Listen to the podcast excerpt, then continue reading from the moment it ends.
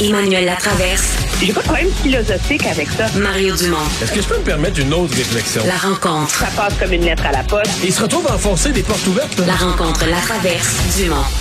On rejoint Emmanuel Latraverse euh, qui se rejoint à Mario Dumont et moi. Bonjour Emmanuel. Bonjour. Bonjour! Donc hier, François Legault avait tout un mandat quand même euh, de nous donner une douche froide à une population quand même déjà très fatiguée des mesures et de la COVID. Euh, une des grandes questions, est-ce qu'il aura un prix politique à payer pour tout ça? Mais je pense pas qu'il va avoir un prix politique à payer euh, comme dans l'ordre où il y aurait eu un prix politique à payer s'il avait avant circulé, avant circulé, là, comme il l'a fait l'an dernier. Je pense pas qu'on est dans le même euh, paradigme, mais euh, parce que les gens voient là, la montée euh, des cas, voient l'inquiétude que ça suscite, euh, et- etc. dans la population en général, surtout qu'au Québec, on est une population hyper vigilante sur euh, la nature de la pandémie. Là. Tu quand compare à, d'autres pays là, où la pandémie euh, n'est plus le l'item numéro un dans les bulletins de nouvelles, mais j'ai un sérieux doute sur pendant combien de temps la population va accepter euh, cette espèce de vie en suspens Hmm. euh, causée en particulier par euh, les non-vaccinés qui sont le cœur du problème dans les hospitalisations. Ouais. Mais ils sont plus si nombreux ici, mais oui, ils sont surreprésentés dans les dans les hospitalisations. Mais pour revenir sur le prix politique, euh, il y a l'opposition qui essaye de, de dire dans une intervention, mon avis, un peu ratée, ah, on le savait, comment ça, il a promis là, 20 personnes à Noël, on le savait tous que ça s'en venait, une Hmm. vague. Alors qu'ils n'ont jamais parlé de ça. La période des questions, au contraire, ils parlaient du printemps 2020.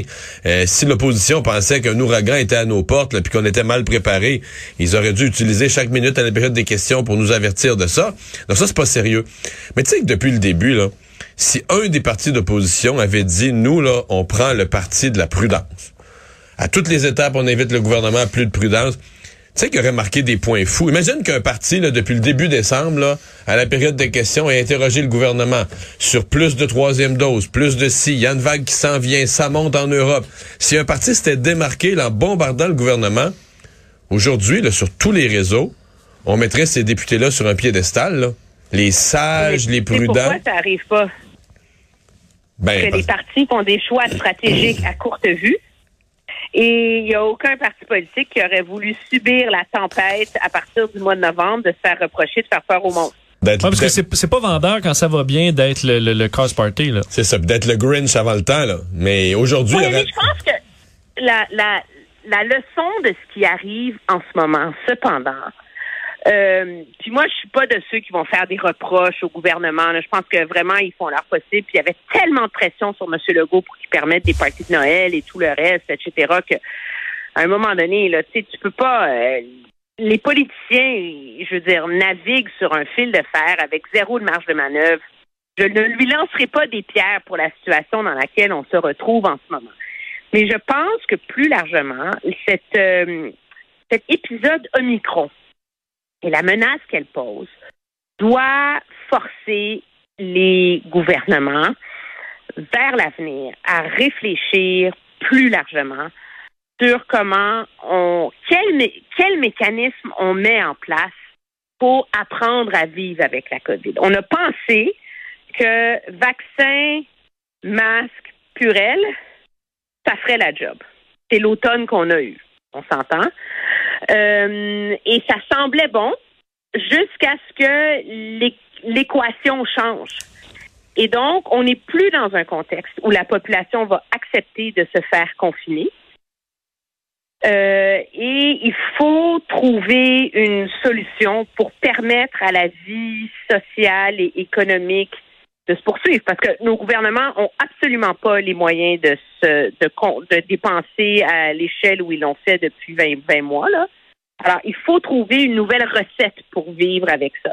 Est-ce que ça passe par une éducation sur l'usage des tests rapides? Est-ce que mais il faut il faut complètement changer le paradigme du discours public euh, pour euh, permettre aux gens de faire des choix éclairés et euh, prendre plus de précautions sans être obligé de rejouer à ce yo-yo infernal là, Hmm. qu'on n'est plus capable d'endurer. Là. Mais développer une compétence avec les autotests, là, je pense que ça, il y a, y y quelque chose là-dedans. là. Il y a une valeur là-dedans, il n'y a pas de doute, parce que euh, là, on voit à l'heure actuelle, là, les- les centres de dépistage deviennent en eux-mêmes un méga problème. Mais finalement, dans les centres de dépistage, lorsqu'on est débordé, c'est ce qu'on a fait là, ces jours-ci. On a fait des, on a fait des, les gens se présentent à un lieu de, de test euh, PCR.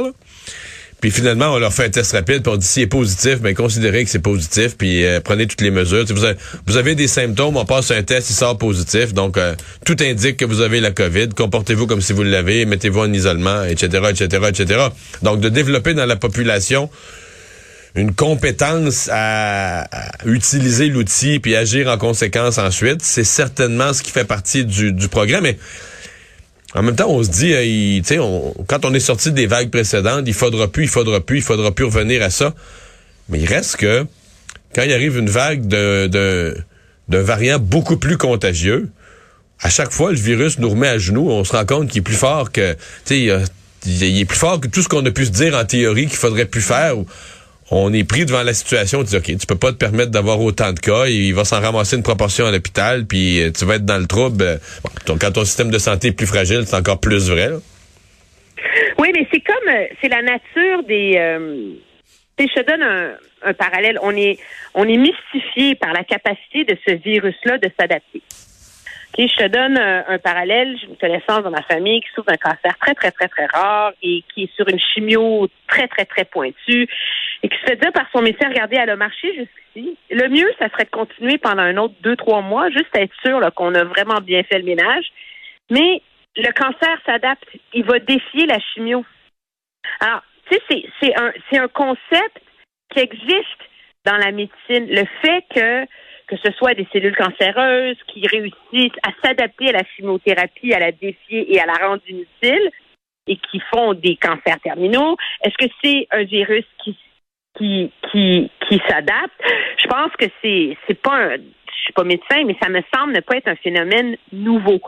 Euh, la réalité, c'est qu'il va falloir cesser de s'imaginer que il va avoir une recette facile à ça. On s'est convaincu collectivement que le vaccin allait régler le problème. Là, on se rend compte que c'est pas ça. Et là, ça va prendre une réflexion pas mal plus profonde sur comment on fait pour s'en sortir. là.